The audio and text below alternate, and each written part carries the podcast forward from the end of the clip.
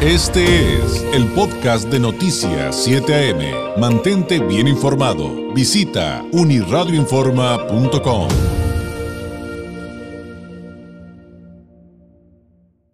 Agradezco enormemente a Pablo Clark que nos dé la oportunidad de volver a platicar, aunque sea un ratito. Él es investigador del IMCO, colabora en proyectos de educación justamente en este instituto que se enfocan en el rol del uso de datos en los procesos de transparencia, rendición de cuentas y gestión del sistema educativo en México. Entre los proyectos en los que ha estado involucrado se encuentran Mejora tu Escuela, Compara Carreras, entre otros, que son plataformas que buscan potenciar la utilidad social de los datos, las estadísticas la evidencia sobre la educación. Eh, él cursó la licenciatura en Sociología de la UNAM. Pablo, ¿cómo estás? Muy buenos días. Hola David, ¿qué tal? Muy buenos días. Oye, pues ¿cómo ven desde el IMCO el regreso a clases? Hay, todos lo sabemos, eh, controversia al respecto, pero ustedes en, los datos que han recopilado, en los análisis que, que han hecho, ¿qué, ¿qué encuentran del regreso a clases presenciales en nuestro país, en México? Bueno, David, lo, lo que encontramos es que ha habido, como tú bien sabes, mucha discusión en las últimas semanas sobre cómo regresar a la escuela de manera segura, sobre cómo deben ser los protocolos de higiene, de salubridad, de distanciamiento social, de mascarillas dentro de la escuela. Y toda esa parte de la discusión es fundamental, es, indispensable, ¿no?, para regresar a la escuela y minimizar el riesgo de que los alumnos y los maestros se contagien. Sin embargo, hay otra pregunta que en este tiempo no nos hemos hecho con suficiente urgencia en México y es, ¿para qué queremos regresar a la escuela tan pronto? no ¿Por qué urgía, como dijo el presidente López Obrador, que regresáramos presencialmente a la escuela el 30 de, agosto? Y la única respuesta que, que yo creo que puede haber esa urgencia de volver a clases pues es para que los niños, los estudiantes vuelvan a aprender y vuelvan a desarrollarse como personas de todas las maneras que sabemos que la educación los ayuda Lamentablemente, los planes que desde el INCO analizamos, que ha sacado la Secretaría de Educación Pública para este regreso a clases, pues vemos precisamente ¿no? que se ha puesto mucha atención, mucho énfasis en esta parte sanitaria, pero no se ha preparado suficiente la parte del aprendizaje y del estado socioemocional de los alumnos. Y esa situación, David, es muy preocupante porque sabemos que durante las clases a distancia los alumnos en México aprendieron menos en clases presenciales avanzaron a un ritmo más lento y que probablemente el lunes que llegaron a clases eh, algunos de estos alumnos hayan aprendido lo que les tocaba en los grados que cursaron en, casa, pero otros no. Y para un maestro que le toca regresar a un grupo así es bien complicado planear ese ciclo escolar porque ¿cómo puede planear un maestro cómo desarrollar los aprendizajes que tocan en este grado escolar si no sabe cómo regresan sus alumnos, ¿no? La Secretaría de Educación Pública hizo un plan, presentó una serie de herramientas y estrategias precisamente para esta parte, para la parte de que los maestros diagnosticaran a el nivel académico y emocional y social de los alumnos, pero cuando vemos estos planes, los comparamos con lo que han hecho otros países, en Europa, pero también en Latinoamérica, vemos que lamentablemente la situación en México se queda un poco corta. Si no se corrige esta situación, si no hacen planes más robustos para evaluar a los alumnos, apoyarlos de manera académica y emocional, difícilmente México se va a recuperar del rezago académico que se ha generado durante la pandemia y eso podría afectar a los alumnos durante el resto de su trayectoria escolar e incluso cuando salgan al mercado laboral a buscar un trabajo. Claro. Eh, ¿Nos podrías compartir eh, un ejemplo, aunque sea pequeñito, de, esos comparativos que nos mencionas con otros países? Por aquí, eh, por aquí tengo que, que son muy útiles, por ejemplo, los comparativos con Chile o con Brasil, pero alguno, alguno que te resulte práctico para, para quienes nos ven y nos escuchan en este momento. El caso de Chile, David, es, es muy, muy interesante, ¿no? Para pensar cuando lo comparamos con México porque en Chile también se decidió que la mejor estrategia era pedirle a los maestros que ellos se encargaran de hacer esta evaluación de los alumnos y de apoyarlos con medidas de remediación y nivelación académica. La diferencia de lo que se hizo en Chile fue que sí se tuvo suficiente tiempo, suficientes recursos y suficientes herramientas que llegaron a los maestros para que realmente eso se pudiera poner en práctica. Por ejemplo, en Chile el Ministerio de Educación hizo una prueba en línea, un examen muy sencillo que le dio a todos los maestros del país, les dijo, ustedes si quieren docentes, tomen este examen. Y es un examen que los maestros le piden a los alumnos que resuelvan y cuando regresan los resultados al docente le dicen exactamente qué aprendizaje sus alumnos no lograron dominar por completo durante la clase a distancia y que necesita este docente desarrollar para poder aprender lo que toca ese ciclo escolar. Por ejemplo, en México, un alumno que en tercero de primaria estaba, eh, que perdón, que, que en marzo de 2020, cuando empezó la pandemia, estaba en tercero de primaria, ese año tendría que haber aprendido a hacer divisiones sencillas, divisiones de números enteros.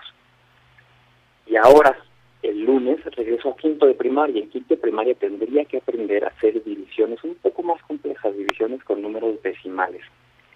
Y entonces, ¿cómo puede un maestro pensar cómo enseñarle a un alumno a dividir con decimales si no sabe si aprendió a dividir con números enteros? La herramienta de Chile, eso es lo que ayuda a los docentes, le diría específicamente, ¿no? El, para inventar, el 70% de tus alumnos no logró desarrollar de la manera suficiente las divisiones con números enteros. Entonces tú, este ciclo escolar, antes de enseñar lo que toca este año, tienes que remediar esa parte. Eso les ayuda mucho a los docentes porque ya tienen una herramienta que les dice exactamente cómo empezar el ciclo escolar, qué pasos son necesarios para seguir. Y la segunda parte de lo que hace Chile que es bien interesante para México, que es que esta evaluación no solo se hace al inicio del ciclo escolar, como es el caso de México, sino que ellos también la vuelven a aplicar a mediados del ciclo escolar y a finales. Y eso lo que te permite es saber cómo llegaron los alumnos a la escuela, pero luego también saber si las acciones que tú tomaste los ayudaron para de verdad volver a aprender, para volver a desarrollarse. Y si ves que pues tal vez lo que tú aplicaste no fue suficiente, puedes corregir el rumbo, puedes tomar acciones más robustas. En México no vamos a tener esa posibilidad porque vamos a empezar con un diagnóstico que no es suficiente y no lo vamos a volver a aplicar. Entonces, esa es una de las limitaciones principales, pero otra es que en México solo estamos haciendo estos ejercicios por los docentes. Vemos otros países como Brasil, donde aparte se han aplicado exámenes estandarizados, que son exámenes iguales para todo el país. Y eso también pues te permite tener datos a nivel de tu país para hacer estrategias más robustas, tal vez para grupos específicos, no decir, por ejemplo, las estudiantes mujeres de bachillerato fueron quienes más se retrasaron en matemáticas. Entonces hagamos programas para apoyarlos ahí específicamente. En México no tenemos estas herramientas, desgraciadamente. Claro. Ahora, eh, eh, todo esto, eh, si lo estoy entendiendo bien, también evidentemente tiene el fin de entender que con una correcta estrategia, si estamos en la coincidencia de que evidentemente pues perdimos en materia educativa mucho por la pandemia, es recuperable, pero con un plan, con un plan a largo plazo y que, y que se necesita desarrollar justamente eh, esa serie de acciones para llegar a buen término, ¿no, Pablo? O sea, eh, em, digo, estoy tratando de resumir un poco todo lo que bien nos acabas de explicar, pero, pero quisiera llegar a la parte optimista, ¿no? A esta de, con un buen plan, sí podemos recuperar lo perdido en materia educativa. Así es, David. Hemos visto ejemplos en otros países que han logrado recuperar el rezago que se generó durante la pandemia. Pero lo más importante es que esos países, cuando regresaron a clases presenciales, no pretendieron que no había pasado nada durante la esa distancia, no pretendieron que habían funcionado perfectamente. Como a veces los datos que la Secretaría de Educación Pública ha manejado sobre la estrategia Aprende en Casa nos quieren hacer creer, ¿no? Que todos aprendimos perfectos, que alumnos y maestros que funcionó todo bien, y cuando sabemos que desafortunadamente no fue así debido a las condiciones de las escuelas y de las familias del país. Por eso lo importante es que regresemos a clases las escuelas no hagan lo mismo que hacían antes de la interrupción de clases presenciales debido a la pandemia. Si regresamos a clases, hacemos lo mismo, no nos vamos a recuperar. Eh, por eso necesitamos estos datos que sirvan como brújula, ¿no? Que nos digan cuál es el camino a seguir para recuperar el aprendizaje, cuáles son los pasos que podemos tomar para avanzar hacia esa meta de que los alumnos vuelvan a aprender lo que necesitan para que sean personas exitosas en lo laboral y en lo personal. Y también una brújula que nos diga qué tan lejos o cerca no estamos de esa meta, ¿no? Para saber si ya llegamos, si ya hicimos lo suficiente o si nos falta hacer todavía más. Todo eso es posible. Evaluar a los alumnos bien, apoyarlos y saber si ya se logró lo suficiente. Es posible y lo sabemos porque otros países lo han hecho. No estoy hablando solo de países como Inglaterra o los Países Bajos o Alemania, donde han hecho estrategias muy, muy buenas de este tipo. Estoy hablando también de países precisamente como Chile, como Brasil, que son muy similares a nosotros. Y si vemos que ellos lo pueden hacer, pues ¿por qué no pensar que en México también? Claro, claro, por supuesto. Y, creo que lo dijiste muy bien. No podemos regresar eh, fingiendo que no pasó nada, porque pasó y pasó mucho. Eh, Pablo, quien quiera conocer más de, del IMCO, eh, sobre estos reportes, si nos pudieras compartir las vías a través de las cuales eh, pueden eh, pues entrar en contacto con el instituto.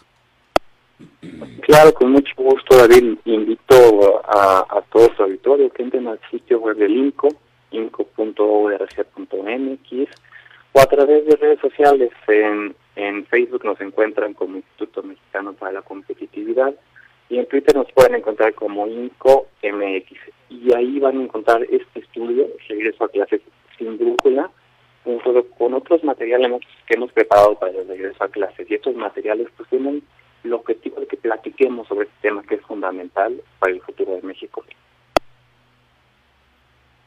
Sin duda, son... Eh eh, pues reportes muy, muy valiosos eh, y que están accesibles de manera gratuita para quien desee consultarlos, que también es muy importante decirlo. Pablo, como siempre, muchísimas gracias. Un excelente miércoles para ti. Muy buenos días. Muchas gracias por la invitación, David. Eh, buen día para ti y también para todo el territorio. Un saludo hasta allá. Gracias. Es Pablo Clark, investigador del IMCO, hablando del regreso a clases sin brújula, en el sentido que ya tuvo a bien detallarnos. Hacemos una pausa. Este fue el podcast de Noticias 7am. Mantente bien informado. Visita unirradioinforma.com.